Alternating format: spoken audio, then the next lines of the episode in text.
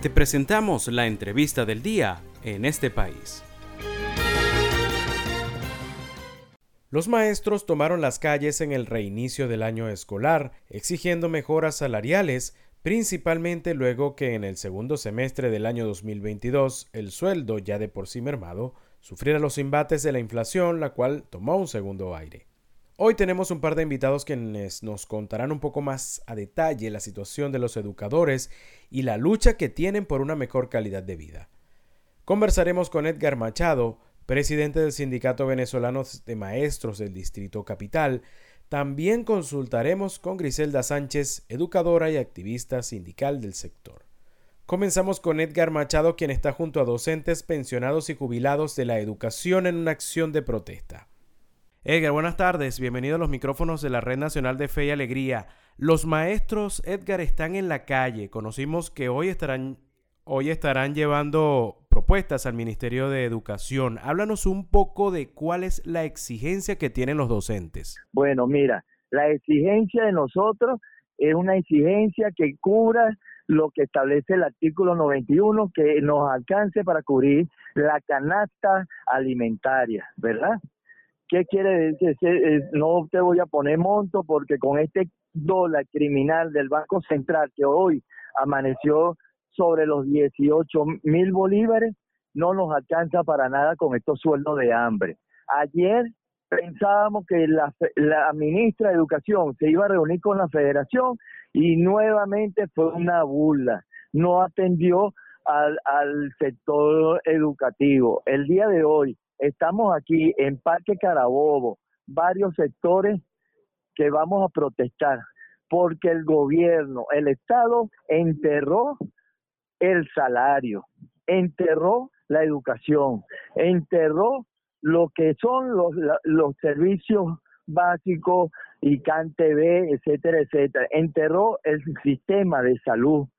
Hoy vamos a hacer el velorio de estos sectores que el Estado acaba de eh, matar realmente. Entonces, Hoy estamos aquí varios sectores jubilados y pensionados, pensionados, ya nos estamos concentrando para marchar hasta la Defensoría del Pueblo, que ese cargo le quedó muy grande a ese señor que no ha hecho nada por defender la, este, la constitución. Él está ahí para defender la constitución y a los trabajadores, es el defensor del pueblo.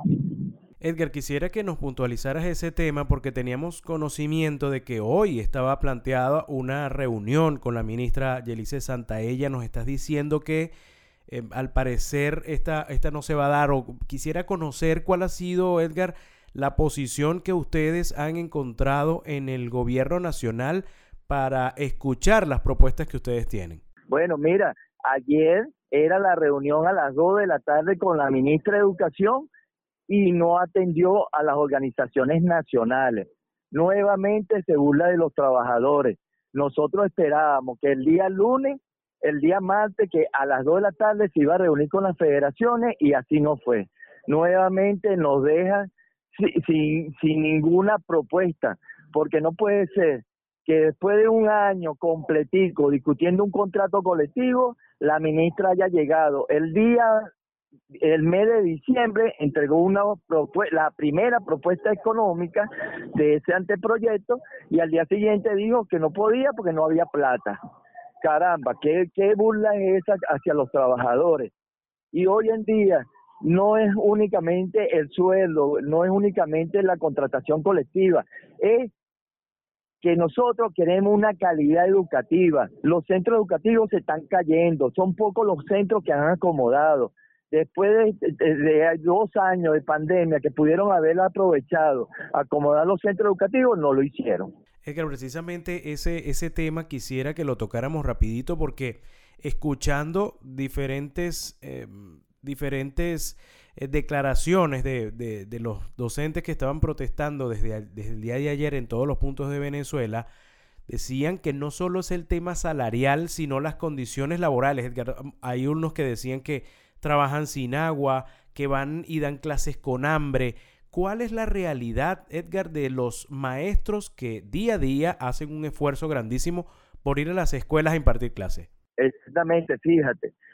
El gobierno quitó lo que eran las escuelas bolivarianas, sacó un, este, una gaceta donde volvíamos nuevamente como era antes, a, instituciones de doble turno, donde ahí el gobierno llega y se lava las manos porque ya no tiene que encargarse del PAE, que no estaba llegando a los centros educativos, el PAE que era la alimentación para nuestros estudiantes, ¿verdad?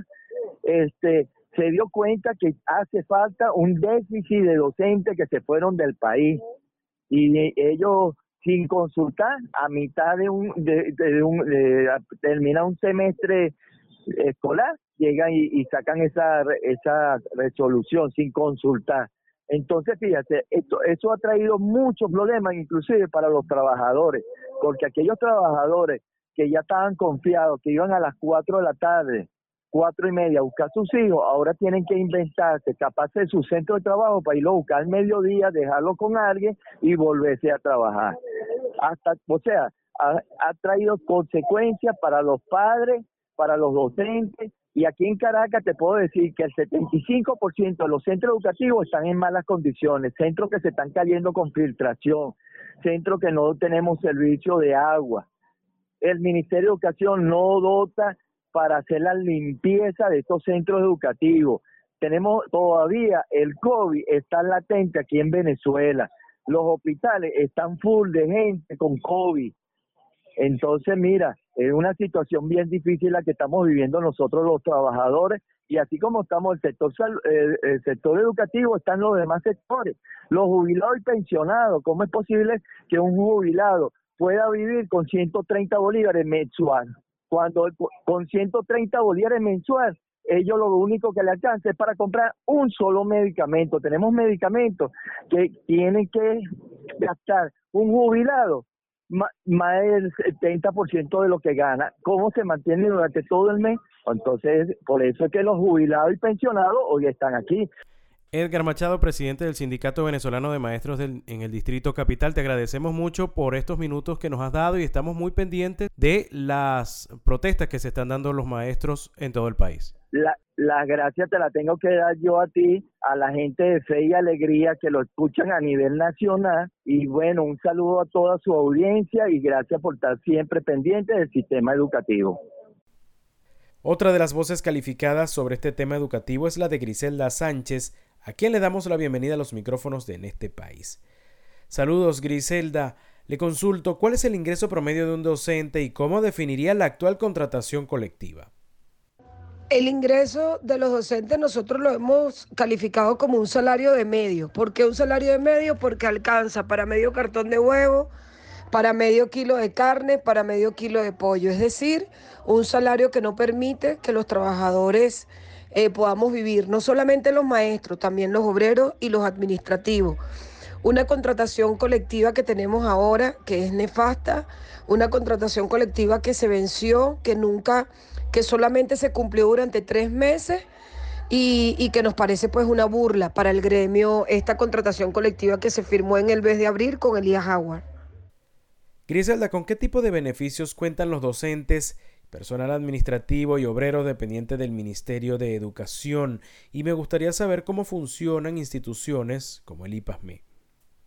El ministerio no cuenta en este momento, no le brinda ningún tipo de servicios a los maestros porque además de tener malos salarios, hay un acoso laboral permanente en las escuelas, las escuelas se caen, no hay servicios básicos, eh, pero bueno, lo que mantiene, el único beneficio que mantiene a los docentes en las escuelas es la vocación de servicio que tenemos, esas ganas de bueno, de seguir eh, trabajando por, por nuestro país, por el presente y el futuro de nuestros jóvenes, porque al fin y al cabo entendemos que ellos son los más afectados en, eh, porque están en el medio de, este sistema y en el medio de este conflicto. Y hoy nosotros alzamos la voz por ellos, porque el programa de alimentación escolar, por ejemplo, es inexistente, eh, y porque vemos, vemos, vemos el hundimiento, el Vemos cómo se cercena en Venezuela el derecho a la educación, cómo no se garantiza una educación pública y gratuita como está contemplado en nuestras leyes. Los IPASME eh, son totalmente eh, inexistentes en el grueso de los estados del país. En Caracas funciona, pero, pero bueno,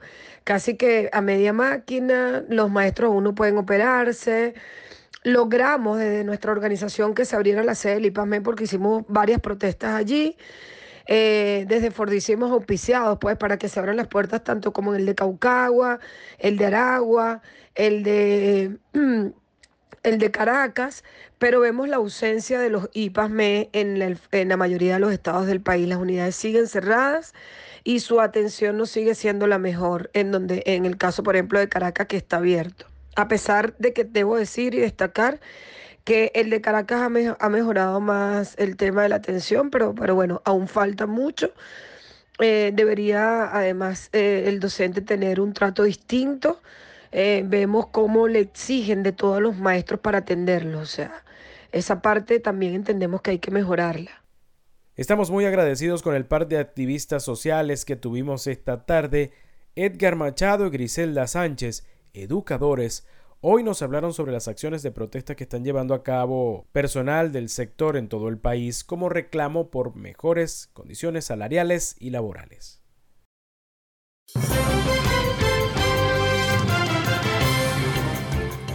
Esto fue la entrevista del día en este país. Para conocer más el programa, síguenos en nuestras cuentas en redes sociales. Estamos en Twitter e Instagram como arroba en este país radio y visita nuestra página web www.enestepais.info.